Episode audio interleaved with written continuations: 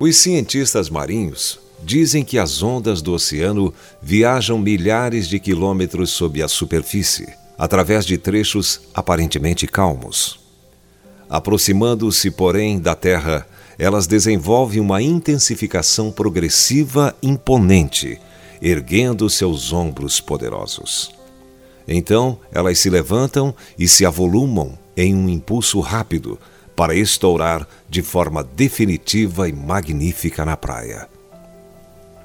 Hoje, em todo o mundo, uma gloriosa onda do poder do Espírito Santo está se juntando com uma intensificação progressiva espontânea, como se estivesse correndo em direção à praia.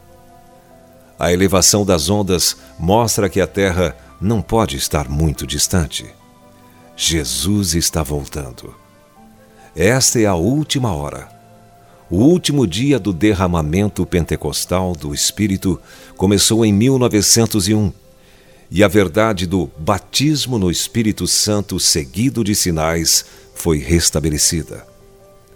O mais poderoso avivamento de todos varreu a terra como uma onda vinda do céu. Foi a mesma onda da maré que começara em Jerusalém, 19 séculos antes.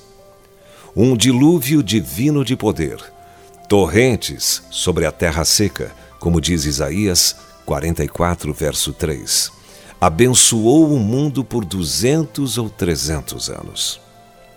Depois, por causa da incredulidade e do mundanismo, parecia haver desaparecido.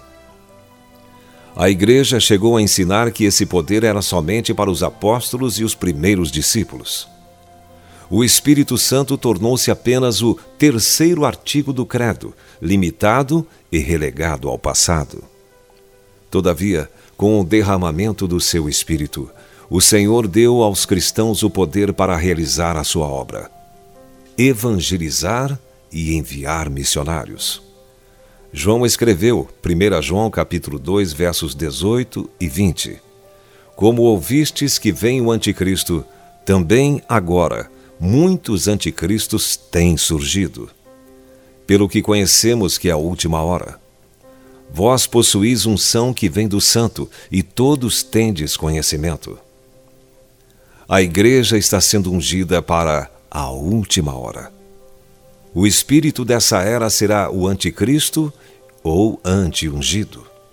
As advertências de João sobre os últimos tempos chegaram até nós hoje, atingindo-nos com uma verdade quase assustadora sobre os nossos tempos. O espírito do anticristo permeia o pensamento humano e a sociedade, causando um colapso moral. Elementos hostis estão se intensificando cada vez mais, como os momentos iniciais de uma tempestade. E a resposta de Deus é sua unção nesses últimos dias anti-ungidos. Ele nunca permitirá que o diabo tenha a última palavra e domine a situação. O derramar do Espírito é a sua provisão especial para a última hora. E acontecerá, depois, que derramarei o meu Espírito sobre toda a carne, antes que venha o grande e terrível dia do Senhor, diz Joel capítulo 2, versos 28 e 31. Todo o corpo de Cristo na terra será mobilizado e armado para o ataque final do inimigo. Lembre-se de que Satanás, o eterno perdedor, vai perder novamente.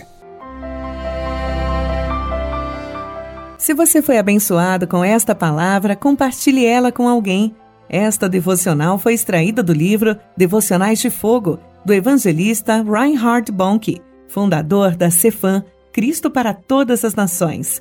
Para conhecer mais sobre a Cefam e seus inúmeros projetos evangelísticos no Brasil e no mundo, basta acessar cfan.org.br ou baixar o aplicativo Cefam Brasil nas plataformas Google Play e Apple Store.